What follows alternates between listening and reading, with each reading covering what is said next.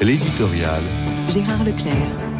Faut-il s'étonner que désormais, à chaque manifestation, le grand souci consiste à évaluer les risques de violence? Le phénomène est quand même étonnant. Plus que l'objet de la manifestation, ce qui préoccupe, ce sont les débordements. Débordements, il est vrai, parfois très graves et qui suscitent des commentaires et des disputes pendant des jours entiers. Peut-on en déduire que notre société est devenue violente en elle-même? Je ne le crois pas.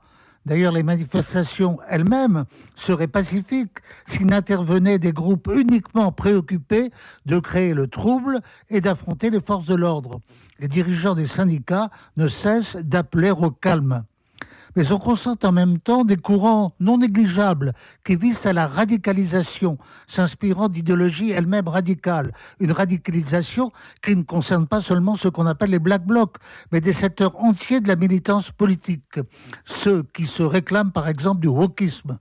J'aurai peut-être l'occasion de revenir sur ce sujet particulièrement important car nous avons changé d'époque et d'autres idéologies sont nées suite au déclin du marxisme lors des années 70. Mais le journaliste ancien que je suis ne peut s'empêcher de se souvenir des grandes manifestations en faveur de l'enseignement catholique sous le premier septennat de François Mitterrand.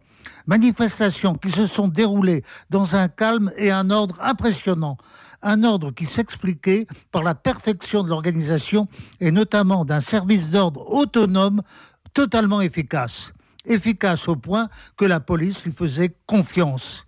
Faut-il rappeler que ce mouvement fut victorieux, que le président renonça à son projet contesté, et cela sans qu'il y ait eu la moindre violence?